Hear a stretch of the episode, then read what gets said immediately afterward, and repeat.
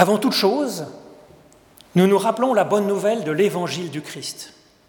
La grâce, la miséricorde et la paix vous sont données, à vous, sans condition en particulier. C'est pourquoi, comme le dit le psaume, Ô Éternel, j'ai l'âme calme et tranquille. Comme un enfant sevré, blotti contre sa mère, j'ai l'âme comme un enfant sevré. C'est pourquoi notre espoir est en l'Éternel. Dimanche dernier, c'était Pâques. Pâques nous invite à naître d'une vie plus éveillée, plus dressée, plus en forme grâce au Christ. Bon, mettons que cela soit fait et bien fait. Maintenant, il convient de nourrir ce petit enfant, cette petite vie nouvelle qui déjà en nous rayonne. C'est le thème qui anime le premier dimanche après Pâques depuis l'Antiquité. Il est appelé le dimanche de Quasimodo.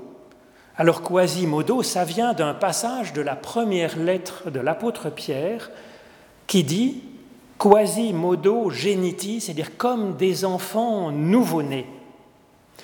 Et c'est une magnifique image, à mon avis, très biblique, de Dieu comme une mère qui nous prend dans ses bras pour nous allaiter comme une mère allaite son enfant. Alors Dieu nous allaite d'un lait très spécial, nous dit l'apôtre Pierre, et c'est ce que nous allons entendre en suivant donc cette première lettre de Pierre, à partir du chapitre 1er, le verset 13, et puis les premiers versets du chapitre 2. Pierre nous dit, Ayant rassemblé les forces de votre intelligence, étant posé spirituellement, ayez une espérance totale dans la grâce manifestée par Jésus-Christ. Comme des enfants sages, ne, ne vous conformez pas aux convoitises que vous aviez auparavant dans votre ignorance mais de même que celui qui vous a appelé est saint, vous aussi devenez saint dans toute votre conduite, puisqu'il est écrit, vous serez saints parce que moi, l'Éternel, je suis saint. Et si vous invoquez comme Père celui qui, impartialement, juge chacun selon ses œuvres, conduisez-vous avec respect pendant le temps de votre exil. Vous savez en effet que ce n'est pas par des choses périssables de l'argent ou de l'or que vous avez été libérés de votre conduite futile héritée de vos pères, mais c'est par le sang précieux du Christ, comme celui d'un agneau sans défaut et sans tache. Il a été connu d'avance, avant même la fondation du monde, et il a été manifesté à la fin des temps à cause de vous, qui, par lui, avait confiance en Dieu, celui qui l'a réveillé des morts et qui lui a donné la gloire, de sorte que votre foi, votre confiance en Dieu et votre espérance sont en Dieu.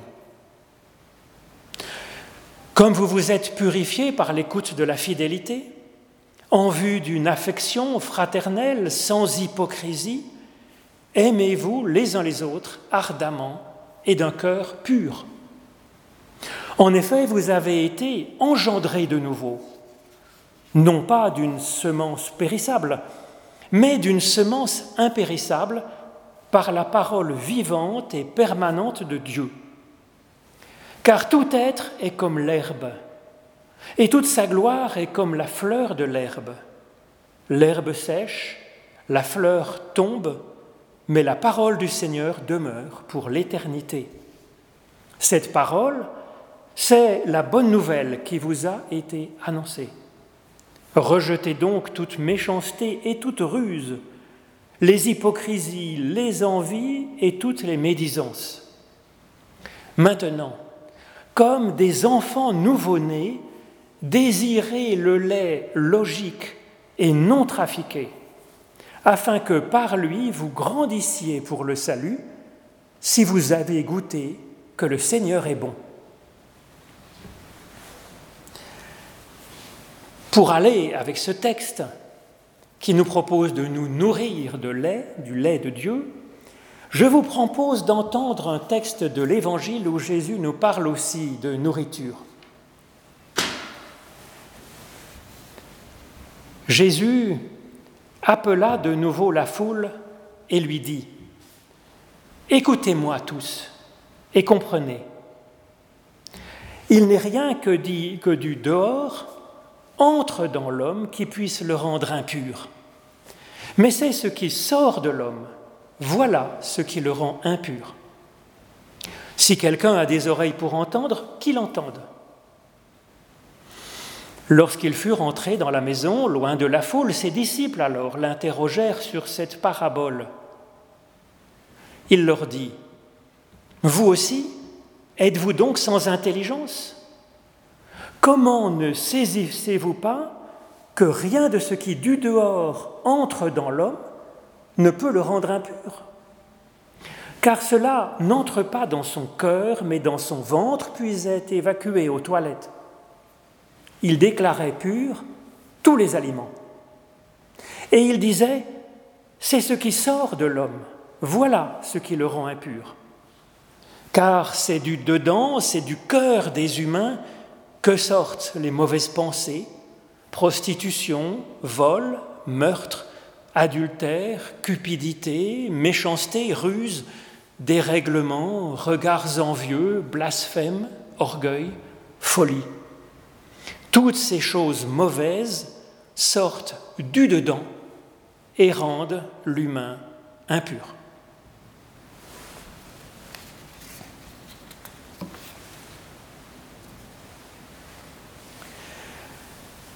Pierre nous invite donc à nourrir notre être spirituellement. Jésus et l'apôtre Paul nous invitent aussi, chacun à leur façon, à nourrir notre être, notre foi, et puis notre croissance dans le salut, dans cet homme nouveau qui est né en Christ. Car nous avons encore tant à devenir, à découvrir et à être. Alors bien sûr, c'est frappé au coin du bon sens, un enfant mal nourri ou mal aimé ne peut pas bien se développer. Il en est de même pour notre intelligence, notre foi, notre façon d'espérer, notre façon aussi d'être en relation les uns avec les autres. Je pense que ça, c'est clair pour tout le monde, bien sûr. La question, c'est de savoir comment nous allons pouvoir trouver de la bonne nourriture pour ce domaine qui est des plus délicats. Cette question, comment trouver de la bonne nourriture spirituelle, elle est débattue entre Jésus, Pierre et Paul. La question de la nourriture était une question de mille soins méticuleux dans la culture juive et en particulier chez les pharisiens dont sont issus en tout cas Paul et sans doute Jésus aussi. Les règles alimentaires juives étaient à l'origine, je pense, une pédagogie afin d'inspirer aux humains par cette attention matérielle de tous les jours, une belle façon de nourrir leur être intérieur. Par exemple, quand il est interdit de manger du porc, ce n'est pas d'abord une question d'hygiène alimentaire, parce que pour ça, il suffirait de bien cuire la viande, ce serait beaucoup plus simple. Mais cet interdit invitait à ne pas vivre comme un porc, en mangeant n'importe quoi avec des grognements de gourmandise. Et puis, ces règles religieuses, elles donnaient une identité au peuple qui adoptait ces mêmes règles, une identité distincte des autres peuples. C'est un avantage et c'est un inconvénient. Les courants intégristes, ils se sont précipités pour faire de ces pratiques pédagogiques une fin en soi, ce qui est souvent le cas avec les fondamentalismes, les traditionalismes et même les intégrismes. Le salut devient la pratique elle-même du bon rite, du bonjour, avec les bonnes formules, avec les bons aliments, avec les bons jeûnes, tout bien comme il faut, et à ce moment-là, ça va, on a gagné les bons points qu'il faut. Ça ne marche pas comme ça pour Jésus. Et dans le passage que nous avons entendu, Jésus inaugure une révolution bah, qui venait déjà aussi un petit peu des grands prophètes qui commencent à dire cela aussi. Comme en son habitude, Jésus relativise les commandements religieux pour se concentrer sur la personne elle-même, le cœur de la personne. Notre identité, c'est d'être aimé par Dieu personnellement comme son enfant bien-aimé. Cette identité n'est donc pas à bâtir par des rites, des dogmes, des identités extérieures. Et pour que notre être intérieur soit nourri de bonnes choses, il suffit, nous dit Jésus, d'une bonne digestion qui va nous permettre alors, en mangeant ce dont nous avons envie librement, eh bien de garder le meilleur de ces aliments et puis de rejeter ce qui est mauvais aux toilettes, comme nous le faisons tous, matériellement, mais aussi de faire cela pour la nourriture intellectuelle, spirituelle. Nous pouvons donc fréquenter des personnes de tous bords, nous pouvons lire des livres de toutes sortes, nous pouvons voir des films, admirer des tableaux, écouter la musique que nous voulons et faire notre miel de tout cela en trouvant ce qui est bon et en abandonnant ce qui n'est pas bon pour nous. La question, dit Jésus, c'est donc d'avoir une bonne digestion, d'avoir un bon discernement, de savoir faire le tri et de faire effectivement ensuite le tri dans ce que nous avons vu, entendu, observé, vécu, rencontré. Ce qui compte, c'est ce que nous en faisons de tout cela, ce que nous devenons ensuite en profitant de tout cela, et ce que nous exprimerons ensuite dans le monde. Si nous mangeons ainsi une bonne côte de porc avec un athée en écoutant du hard rock métal, ce peut être avec un, un excellent état d'esprit, nous faisant du bien à notre corps, à notre esprit, à nous-mêmes et peut-être aussi à celui avec qui on partage tout ça. Nous ne sommes pas obligés avec ce repas de devenir comme un cochon, de perdre notre foi à Dieu en fréquentant un athée et de devenir sataniste en écoutant du hard rock. L'important, c'est d'avoir une bonne digestion en soi-même et d'aller jusque là où nous permettrons nos forces et notre capacité à digérer. Les intégristes de l'époque qui écoutent Jésus s'indignent. Jésus respecte mal le Shabbat, il rencontre des gens de mauvaise vie, il va même chez des païens, il fréquente un centurion romain. Les disciples de Jésus eux-mêmes s'insurgent. Une bonne prédication, elle devrait être pratique, elle devrait guider les gens vers une bonne vie, leur dire le bien et puis dénoncer le mal, leur faire la morale enfin. C'est comme ça qu'on devrait faire. Sauf que Jésus travaille autrement. Il a une autre ambition que de dresser par l'extérieur. Alors qu'il n'a pas fait la morale à la foule, on a entendu sa prédication, il ne le fait jamais. Pour rassurer ses plus proches disciples qui s'inquiètent, qui s'indignent, il leur récite le catéchisme. Oui, la prostitution, le vol, le meurtre, l'adultère, la cupidité, la méchanceté, les mauvaises paroles, etc., sont effectivement de mauvaises choses. Ça fait du mal. Il est bien d'accord, mais lui, il travaille en amont de ça, à la racine de tout cela, à l'intérieur, au cœur de l'humain. Il vient créer, développer, grandir l'humain en chacune et en chacun. Et Jésus explique, il travaille à rendre chacun capable d'une bonne digestion, d'avoir des oreilles pour entendre, d'avoir de l'intelligence et d'être capable de saisir les véritables enjeux spirituels, moraux, religieux, théologiques. C'est là-dessus que Jésus nous propose d'avancer. Et effectivement, il donne à ses invités à manger des paroles mettant à rude épreuve leur écoute en faisant sacrément travailler leur ménage. Ils ne passent pas au moulin à légumes, la nourriture, à la passoire fine. Ces paroles nous résistent. Elles demandent d'y revenir encore et encore avec toute notre intelligence, notre prière. Paul, lui, on le sait bien, on le sait que trop, fait parfois la morale au destinataire de ses lettres. Et cela ne lui plaît pas plus qu'à nous d'avoir à faire cela. Et il s'en excuse dans la première lettre aux Corinthiens. Il dit à ses fidèles, à ses ouailles, Pour moi, Paul, contrairement à Christ, ce n'est pas comme à des humains spirituels que j'ai pu vous parler, mais c'est comme avec des humains charnels, comme des bébés en Christ. Et j'ai dû vous donner du lait et non de la nourriture solide, car vous n'auriez pas pu la supporter. Et aujourd'hui encore, vous ne pourriez pas la supporter parce que vous êtes encore des êtres charnels. Hélas. Et là, je comprends effectivement, dans des cas urgents, comme la désastreuse situation de l'Église de Corinthe, l'apôtre Paul trouve nécessaire de taper le poing sur la table en disant on ne se comporte pas comme ça, et encore moins dans l'Église. Cependant, il sait, il reconnaît qu'à terme, le projet du Christ est en amont de cela, à la racine de cela, au cœur de l'humain. Le dressage, qui est une leçon de morale, elle est pour le stade animal, le stade charnel de l'humain.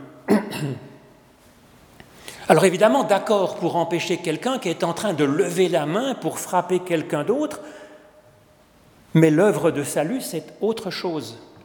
C'est une naissance à une autre façon d'être spirituelle qui fait que la personne n'aura même pas envie d'agresser son frère ou sa sœur. C'est une croissance qui vient de l'intérieur et qui fera que les méchants comportements ne nous viendront même pas à l'esprit. La morale, c'est comme du lait. C'est le niveau zéro de l'enseignement.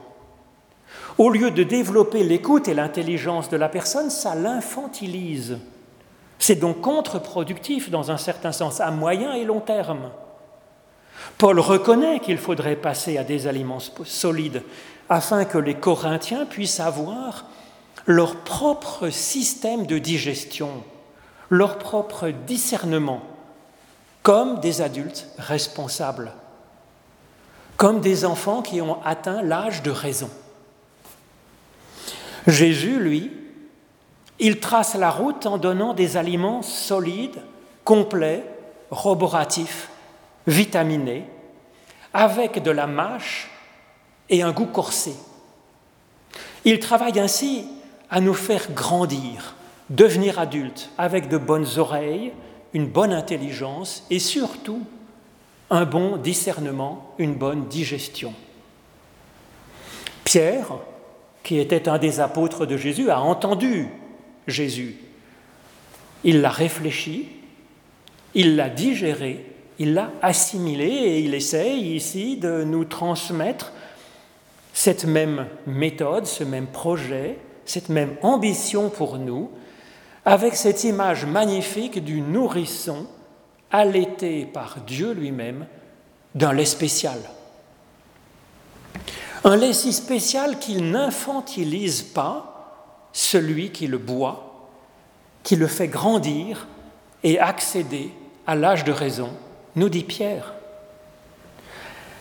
La première chose qui va dans ce sens, c'est que Pierre nous dit que nous sommes déjà assez grands, tels que nous sommes, pour aller directement face à face avec Dieu, recevoir cet aliment du sein de Dieu lui-même, sans intermédiaire, sans l'Église entre les deux, sans même le Christ entre les deux, le Christ étant en amont de ce mouvement vers Dieu. Ce lait, ce n'est donc pas l'enseignement de l'Église, ce n'est même pas la parole de l'apôtre, ce n'est pas non plus les Écritures saintes. Tous ces bons enseignements, ils ne servent qu'à nous encourager et à nous dire que nous sommes appelés à ce banquet royal, à ce contact direct avec Dieu, si nourrissant, si vivifiant. Si vous avez goûté que le Seigneur est bon, nous dit Pierre, il nous invite à ainsi tenter d'aller vers Dieu et de boire une première gorgée de ce lait.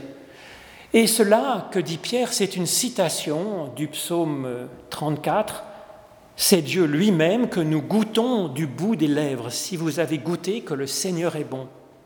Il a un goût et il a un bienfait unique quand nous le goûtons, le buvons. L'essayer, c'est l'adopter.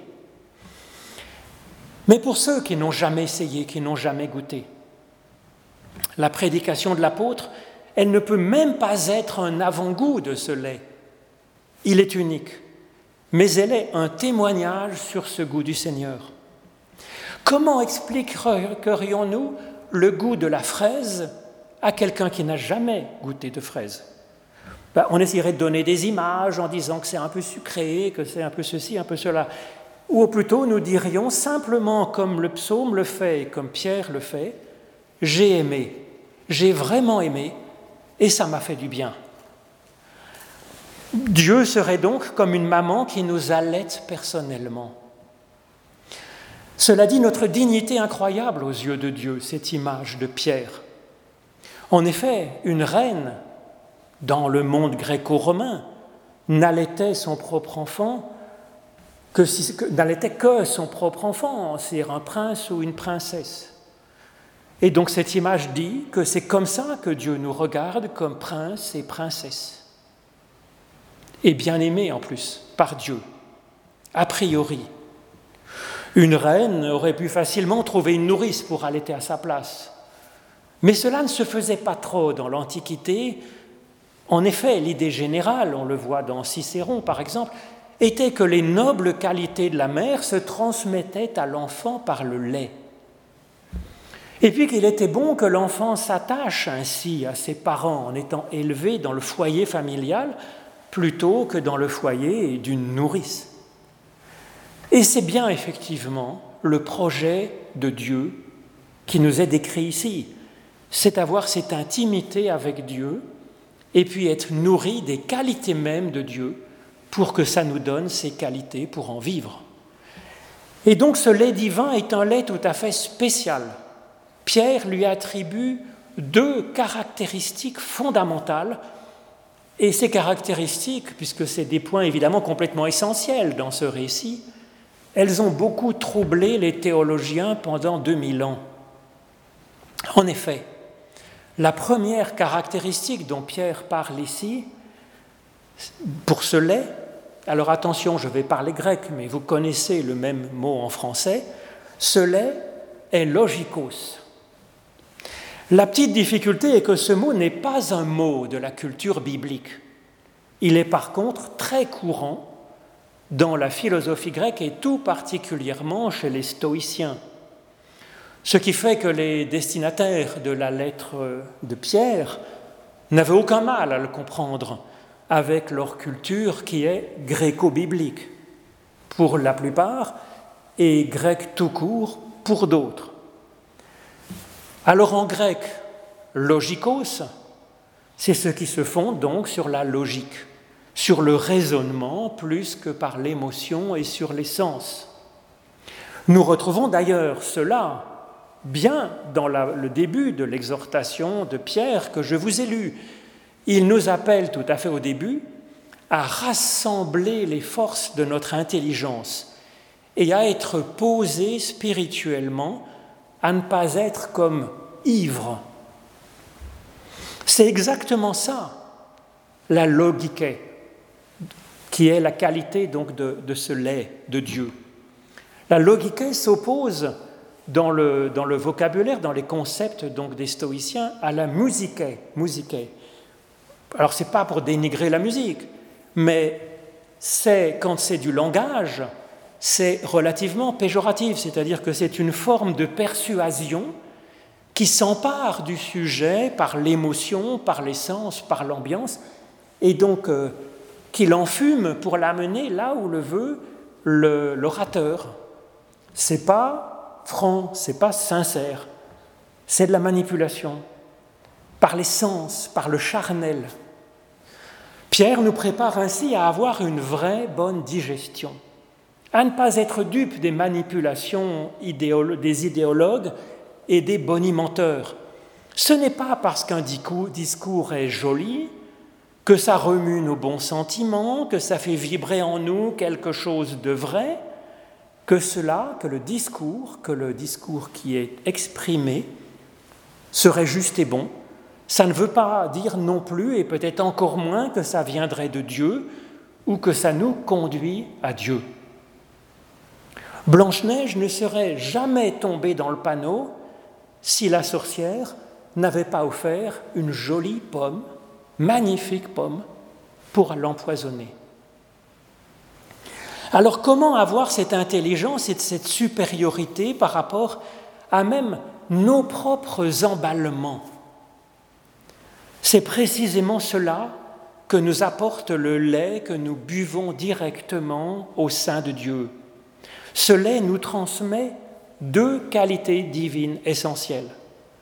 C'est comme un cercle vertueux dans lequel Pierre nous invite à entrer rassemblant ce que nous avons déjà de force par notre intelligence naturelle, innée. Pierre nous conseille aussi de, de nous poser pour nous concentrer ensuite sur notre espérance tournée vers la grâce de Dieu, la grâce de Dieu, l'amour de Dieu, la tendresse de Dieu comme une mère qui a été manifestée en Jésus-Christ. Sur cet amour total de Dieu. Et alors, avec cette intelligence, avec ce, côté posé, avec cette espérance, cette clé de lecture qu'est la grâce de Dieu, nous pourrons boire une gorgée supplémentaire de ce lait logique et pur, non trafiqué, sincère.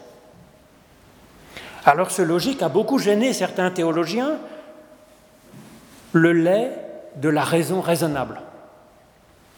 Alors les traducteurs ont tout essayé. Ils ont dit que oui, logikos veut dire partout raisonnable, mais que là, ça ne peut vouloir dire autre chose que spirituel. Que ce lait, c'est du lait spirituel et pur. Le problème, c'est que ce n'est pas marqué et que logikos ne veut jamais dire spirituel. D'autres traducteurs avancent que logikos, c'est proche du mot logos, la parole. Et donc Pierre parle du lait de la parole de Dieu ça pourrait avoir aussi du sens, euh, ben, sauf que ce n'est pas écrit. Pierre, comme Jésus avant lui, envisage pour nous une capacité de discernement, une capacité à digérer, une capacité à être raisonnable et posé. Et ce lait, c'est donc plus qu'un aliment.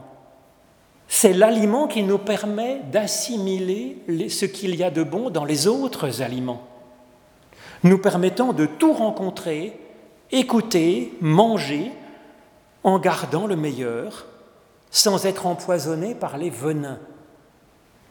C'est d'ailleurs une des promesses, vous pourrez aller voir à la fin de l'Évangile selon Marc, à la fin du chapitre 16, qui est donnée à ceux qui ont la foi de pouvoir résister au venin des serpents et au poison. Alors bien entendu, c'est à lire au sens spirituel. Il y a des tas d'intégristes qui s'y sont essayés et qui en meurent toutes les semaines dans quelques improbables communautés, particulièrement en Amérique. Alors dans la première partie de ce texte, Pierre parle de cette libération qu'est cette qualité d'être logique, et il parle de cela d'une façon très classique en comparant cette libération à la Pâque des Hébreux, libérés de l'esclavage comme une naissance. Il parle ensuite d'une nourriture qui nous est donnée pour avoir la force du chemin à travers mer, déserts et fleuves vers la vie en abondance. Et donc cette deuxième nourriture dont il est question ici, c'est l'agneau pascal qu'est pour nous le Christ. Et donc voici une seconde nourriture à manger. Le lait devient chair et sang du Christ. Elle devient pain de vie. Elle devient son évangile à manger, à mâcher, à ruminer, à digérer pour l'assimiler et qu'il devienne en nous une vigueur, une dynamique, une hauteur de vue, un enthousiasme, une espérance, un amour. Cette seconde caractéristique, la seconde caractéristique de ce lait divin et qu'il est non trafiqué. Il est sincère, pur, franc et vrai.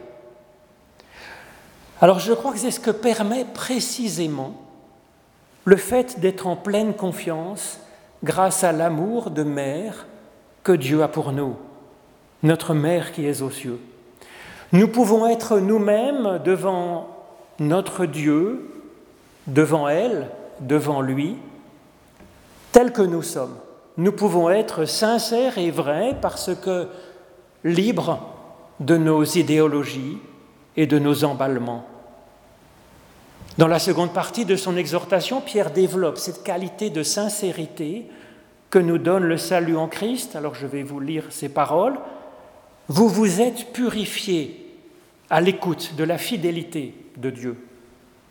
C'est ainsi que maintenant vous pouvez avoir une affection fraternelle sans hypocrisie. Aimez-vous ainsi les uns les autres ardemment et d'un cœur pur? Voilà le fruit de ce lait de sincérité. Et il ajoute, vous avez été engendrés d'une semence impérissable par la parole vivante et permanente de Dieu. Là, il y a bien marqué parole. Et Dieu est ainsi notre Père, puisque c'est là la semence de notre être nouveau. Mais après ça, maintenant, Dieu est notre Mère, au jour le jour, pour nous prendre dans ses bras et pour nous allaiter, pour nous amener à l'âge de raison, l'âge où l'on commence à devenir capable de logique, de maîtrise de soi et d'une vraie sincérité, d'un courage. Amen.